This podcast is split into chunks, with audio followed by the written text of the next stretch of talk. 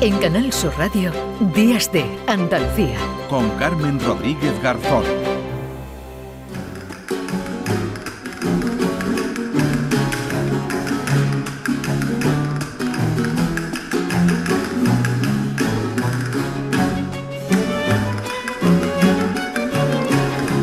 10 y 32 minutos de la mañana. Primi Sanz, ¿qué tal? Muy buenos días. Hola, muy buenos días. ¿Cómo estamos? Bueno, pues nada, aquí deseando darme ese paseíto que nos damos siempre las dos con algún invitado, como es el caso de hoy, que nos va a llevar...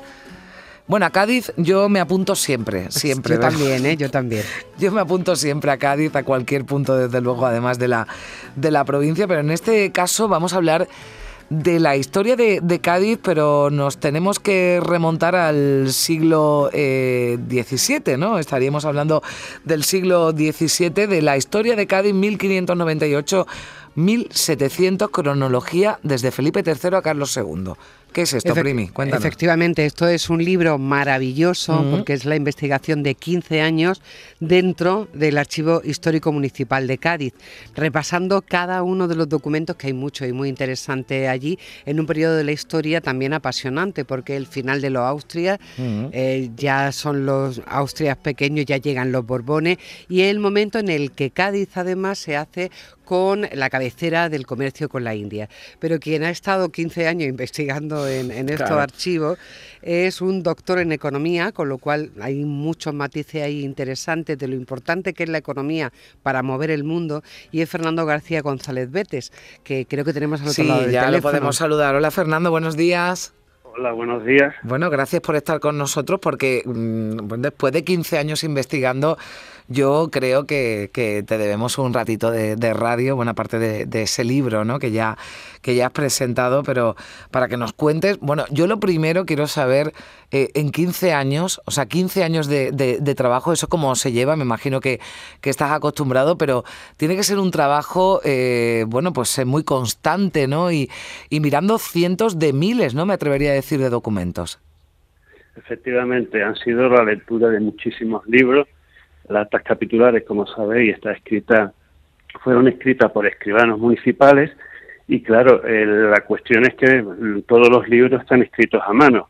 Ahí muy, se encuentra intercalado muy pocos documentos, como se llamaba, en letra de imprenta. Son muy pocos y la dificultad ha estado sobre todo en poder leer esos libros que a veces están emborronados, son difíciles de lectura pero sobre todo lo que mm, me ha llevado a terminar el libro, sobre mm. todo terminarlo, es que la historia apasionante, la de Cádiz más todavía, ¿no? Mm. Eh, cuando uno empieza a leer, eh, le va cogiendo el gustillo, se va motivando y, lo que va queriendo es conocer cómo se van finalizando las distintas historias que uno va leyendo, ¿no? Empieza por cómo eh, empieza el teatro de, la ciudad, eh, una serie de asuntos que realmente le va motivando y es la única forma de que realmente uno eh, termine, ¿no? Claro, que una cosa te, lleva a otra. Fernando, lo más interesante es que después de tu libro y esta investigación, porque en tu libro hay referencia a dónde está en el archivo municipal de lo que está hablando, hay muchos investigadores que le ha facilitado la vida, porque ahora mm. directamente pueden, después de tu libro, ir y buscar una temática concreta en este periodo histórico en Cádiz. Sí, eh, es, lo que he querido. La verdad es que el libro, el libro está dedicado, por supuesto, a mi mujer, a mis hijos, a la familia, pero sobre todo este libro lo he dedicado a todo el personal de los archivos y bibliotecas. Eh, eh, nosotros, yo, por ejemplo, soy un investigador, pero está también el archivo de Simanca, buscando documentación del siglo XVI de Cádiz. entonces, la labor que tiene en Andalucía, en todos los, en todos los archivos, bibliotecas municipales, eso no, yo creo que a veces no está reconocido, porque no solamente es que le pidamos libros, es que nos asesoran, nos dicen, ah, esto no lo busques, eh, se entra la investigación por aquí. Entonces, eh, el libro está dedicado a estas personas que se dedican también a ayudarnos a nuestro trabajo. Fernando, yo por curiosidad, bueno, entiendo que se lo dedique sobre todo, claro, a, todos los que hacen ese, ese trabajo, a los que tú también además le vas a facilitar el trabajo, pero este no es un libro, no es un libro solo para, para expertos, ¿no? O sea, es un resumen de todo lo que tú has investigado, de todo lo que, de lo que has observado, pero eh, cualquier gaditano, ¿no? O, fuera de Cádiz, pero que le, que le guste la ciudad y que sea amante de la ciudad, tiene una oportunidad, ¿no? Para, para conocer, pues nos decías, ¿no? Eh, el origen del teatro. Seguro que muchísimas cosas interesantes y hasta ahora desconocidas. Eh, me encanta la pregunta que has hecho porque me permite un poco eh, contestarte y al público, ¿no? El libro, el libro eh, tiene varias mm, varias perspectivas.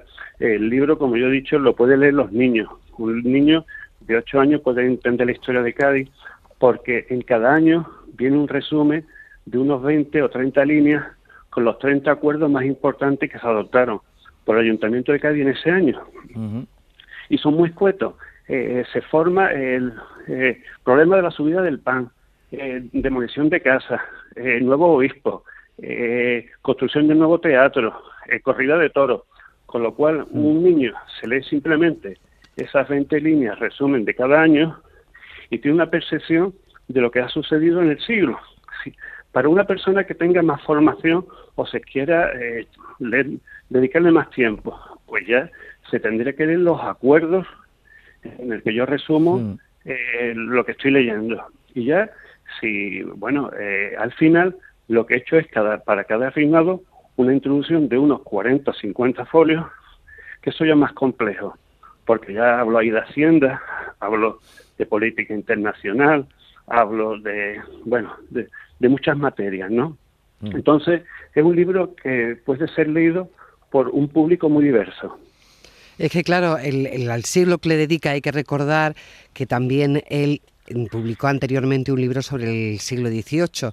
Aquí nos lleva un siglo antes, al siglo XVII, que es una etapa muy importante en la historia de España, pero también muy importante en Cádiz, que cambia su realidad completamente cuando, como a finales del siglo, le, están, le cambian ya la cabecera del comercio de India. ¿Cómo es ese mm, Cádiz del siglo XVII tan cambiante, con tres reinados, con, con un movimiento poblacional pues tremendo, con los ingleses dando la lata continuamente? Te lo voy a intentar, bueno, al público resumir muy brevemente. Eh, Cádiz sufrió una invasión y un saqueo inglés en el año 1596. Cuando se van los ingleses, se van y eh, queman la ciudad, la dejan. Y bueno, ante el temor de una nueva invasión, se quedan en la ciudad solamente 300 vecinos, equivalente a 1.500 personas. Para que nos hagamos una idea, en ese momento Sevilla tenía 81.000 habitantes, Jerez tiene 30.000 y Cádiz tiene 1.500. Cuando termina el siglo, Cádiz tiene más de 40.000 habitantes y es la quinta capital en población de España y quizás la más rica del el Imperio Español. Esto se explica en el libro mm. eh, gracias a que, eh, bueno, eh, la participación de Cádiz en la carrera de India. Yo ya, como un tema cronológico, he incluido todas las flotas que salieron, de, salieron bien de, Sevilla, de San Lucas o de Cádiz en el siglo XVII. Bueno, pues eh, nos, nos hace, desde luego, no, nos da una idea de la, de la importancia. No, no, sí, además De, la, de la importancia que tuvo, que tuvo Cádiz, ¿no? Nos hablabas de la quinta ciudad en población. Fernando, por curiosidad, o sea, tú habrás descubierto cosas que no sabías, ¿verdad? Sí, muchísimas. Eh, sobre todo el libro, a los que lo puedan adquirir, es un libro eh, editado por el Servicio de Publicaciones de la Diputación de Cádiz que yo le tengo que agradecer porque ha sido, le han dado una importancia a la historia de Cádiz mm, eh, por calificar de alguna forma superlativa, ¿no? Es un libro que está muy con, una calidad muy buena y que tiene está en dos tintas y lo importante es que incluye unas 200 ilustraciones. Entre ellas, por ejemplo, se podemos ver eh, el antiguo boquete de Cádiz, es un sitio desconocido de la ciudad, era como un puertecito que había detrás de, la muralla. Yo incluyo en el plano ese mapa que es desconocido. También se hace referencia a una olla que está detrás de la puerta de tierra, que algunos investigadores dicen que puede ser el anfiteatro romano que todavía está por descubrir de Cádiz. Es decir, es un libro que intento eh, hacerlo a menos, porque realmente si se ponen las actas capitulares eh, sin ilustraciones o con pies de página eh, que lo acompañen, a veces son difíciles de entender algunos conceptos, ¿no? Hmm. Por lo tanto, eh, es verdad que el libro, como bien dice, eh, yo he descubierto muchísimas cosas que es lo que he intentado transmitir en el libro, bien con las ilustraciones o con muchísimas pies de página. Bueno, es pues, un libro, sí. perdona, No, no. que va documentado con, con una bibliografía de más de 200 libros, pero solamente incluidos los libros que llevan pies de página, que si hubiese incluido todo lo que va acompañando y, sobre todo es un siglo que es un siglo complejo porque es cuando eh, realmente eh, se va a plantear el tema de la carrera de India y hay un tema interesante que no, se me- no quiero olvidarme es la relación de Cádiz con Sevilla. Ujú. Claro, que no, que, que tiene tantos matices de, de todo tipo. Claro. Lo interesante es eso, que es un libro que nos abre muchas puertas, si nos gusta la investigación histórica podemos avanzar todo lo que queramos, porque como nos acaba de decir Claro. su autor, Fernando García González Vete, eh, eh, es un libro que tiene mucha referencia a otros libros, podemos ir a investigar y sobre todo podemos conocer las noticias, lo más destacado de todo un siglo en una ciudad que fue en una España pobre, eh, el sitio más rico, más floreciente. Mm. En fin, que un libro apasionante. Bueno, pues no, no nos lo perdemos. Yo espero que muchos se, se animen también a- al escucharte, al, escu- al escucharle, Fernando García González Vete. Yo le agradezco mucho que nos haya acompañado y, y bueno, pues Cádiz bien merece un paseo ahora y también en ese, en ese siglo. El próximo será el siglo XVI, lo digo por cómo va. Hacia cómo atrás, va ¿no? El atrás. siguiente, el siguiente es el siglo XIX. Ah, bien. Ah, bien, bueno, bien, pues damos complicado un- de contar, sí. Bueno, pues sí, bueno, si tarda eh, usted un poquito menos, digo, no vaya a ser que no, que no, No, da- eh, no estemos sido- por aquí, pero... A la Diputación le presenté siglo XVII, XVIII y XIX. Ah, bien, bueno, pues entonces Sí, sí, han sido 15 años porque estudiando los tres siglos. bien, y bien, bien. bueno, en ello estamos, ahora está termina el 18 y bueno, el 19 también es apasionante para la historia de, de Cádiz, Andalucía y España, ¿no? Bueno, pues lo invitamos otra vez, ¿verdad, Primi? Cuando, cuando Claro que tenga sí, ese estamos nuevo trabajo deseando. conocemos. Bueno, vamos a estudiarnos primero el, Este- el- este sí que el no. 17 y luego ya avanzamos. Gracias, Este, Fernando. Un Pues, abrazo. muchísimas gracias, Gracias. Buena mañana. Primi, adiós, beso fuerte. Hasta la semana que viene. Adiós.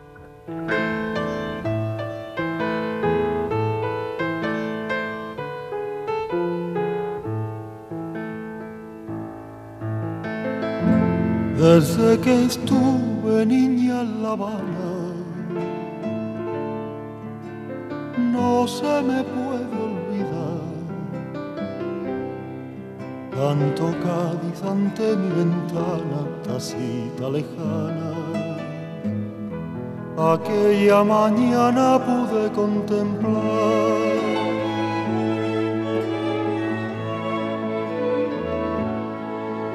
las olas de la caleta que es plata quieta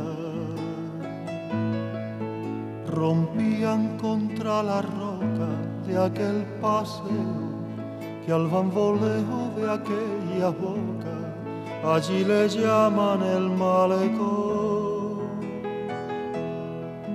Había coche de caballo, era por mayo